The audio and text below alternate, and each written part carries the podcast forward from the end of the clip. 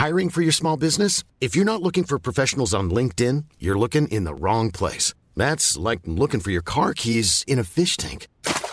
LinkedIn helps you hire professionals you can't find anywhere else, even those who aren't actively searching for a new job but might be open to the perfect role. In a given month, over 70% of LinkedIn users don't even visit other leading job sites. So start looking in the right place. With LinkedIn, you can hire professionals like a professional. Post your free job on linkedin.com/people slash people today. Bonjour, dans cet épisode, je vais vous expliquer comment motiver une équipe. Je suis Gaël Châtelain-Berry, bienvenue sur mon podcast Happy Work, le podcast francophone le plus écouté sur le bien-être au travail. N'hésitez surtout pas à vous abonner sur votre plateforme préférée, cela vous prend deux secondes et c'est très très important pour que Happy Work dure encore longtemps et en plus de vous à moi, cela me fait très plaisir. Alors, comment motiver son équipe? Quand on est manager, l'un des objectifs, c'est de faire en sorte que chaque membre de son équipe donne le meilleur de lui-même ou d'elle-même. Bon, une fois qu'on a dit ça, nous voilà bien avancés. J'ai été, dans ma carrière, pendant plus de 20 ans manager d'équipe. Et avant d'écrire des livres au sujet du management, de la motivation, de faire des conférences, de faire des podcasts, de faire des articles, je me suis construit un certain nombre de convictions au sujet de la motivation, et c'est cela que je veux partager avec vous dans cet épisode. En fait, il y a trois points essentiels qui sont la base. La première chose, c'est l'importance de la confiance. Je vais vous donner je vais vous raconter une anecdote qui me semble extrêmement intéressante. Un directeur commercial en avait assez de fixer les objectifs de ses vendeurs et de ses vendeuses. Et il s'est dit une année, mais plutôt que d'imposer des objectifs, je vais demander à chaque membre de mon équipe de créer ses propres objectifs. Et donc, il va voir son équipe et dit, ben voilà, moi cette année, je ne fais pas vos objectifs, ça va être à vous de les faire. Et il fut très surpris de constater que chaque membre de son équipe, sans exception, donne des objectifs supérieurs à ce qu'il aurait jamais osé proposer. Mais sa surprise fut encore beaucoup plus grande quand, un an plus tard, il réalise que tous les objectifs de son équipe ont été dépassés. Faire confiance à son équipe, c'est se dire que oui, chacun est capable de se challenger, oui, chacun est capable de se dépasser, et on n'a pas besoin forcément d'imposer des objectifs. Et cela peut se faire de façon collaborative. La confiance, c'est vraiment cela, de reconnaître chaque membre de l'équipe comme étant expert de son domaine. Un manager n'est pas censé tout savoir sur tout et sur tous les métiers de chaque membre de son équipe.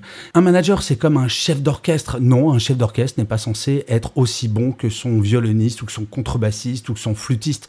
Il est censé coordonner tout cela. Il est censé amener chaque instrumentiste à donner le meilleur de lui-même ou d'elle-même. Si un chef d'orchestre pense être meilleur instrumentiste que chaque membre de son orchestre, je pense que globalement, ça donnera une jolie cacophonie. Le deuxième point, c'est l'importance de l'autonomie. Il faut lutter contre le micromanagement. Vous savez, le manager qui passe un coup de fil toutes les demi-heures pour demander alors t'en es où, alors t'en es où, alors t'en es où?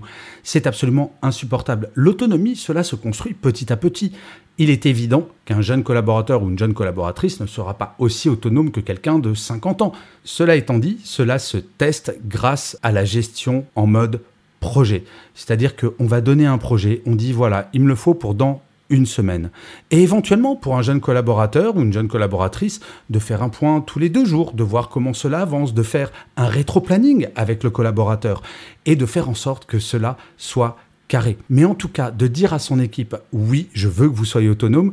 En plus, et ça je vous en parle par expérience, quand vous avez une équipe qui est totalement autonome en tant que manager, vous pouvez consacrer du temps à imaginer de nouvelles stratégies, à avoir des idées. Parce que très honnêtement, un micromanagement, ça doit être absolument infernal en termes de timing. Non, un manager n'est pas un surveillant. Un manager est encore une fois un chef d'orchestre. En fait, ce qui me semble important dans le fait de donner de l'autonomie, c'est que les gens ne se sentent pas infantilisés, qu'ils ne se sentent pas surveillés et qu'ils se sentent valorisés. Un manager doit impérativement valoriser son équipe et l'autonomie en fait partie. Mais le troisième point, c'est aussi une question de valorisation. Il faut qu'un manager fasse du feedback, du négatif quand cela s'impose, mais surtout, et ça c'est beaucoup plus rare, du feedback positif. Oui, un manager doit être capable et doit faire le plus souvent possible du feedback positif pour dire bah ça vraiment c'était bien et pas besoin d'emails de 40 pages. Ça peut se faire à la machine à café de façon informelle de dire bah dis donc ce dossier tu l'as vraiment bien traité ou ce client vraiment bravo pour le contrat.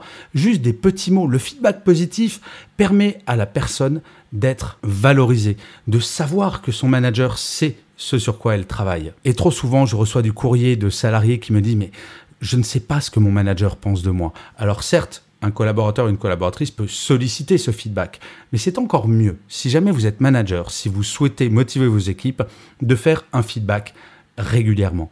Vous savez, c'est comme dans la vie personnelle de dire de temps en temps à son compagnon ou à sa compagne, dis donc, t'es très jolie aujourd'hui. Eh bien, c'est pas mal. Il ne faut pas considérer que cela ne sert à rien. C'est toujours agréable d'entendre un compliment. Et en plus, de vous à moi, si vous faites du feedback positif, cela donnera encore plus d'impact quand vous ferez du feedback négatif parce que vous serez quelqu'un perçu comme étant juste. Donc voilà, vous voyez, pour motiver son équipe, je ne dis pas que c'est tout simple, mais en tout cas, il ne faut pas chercher midi à 14h.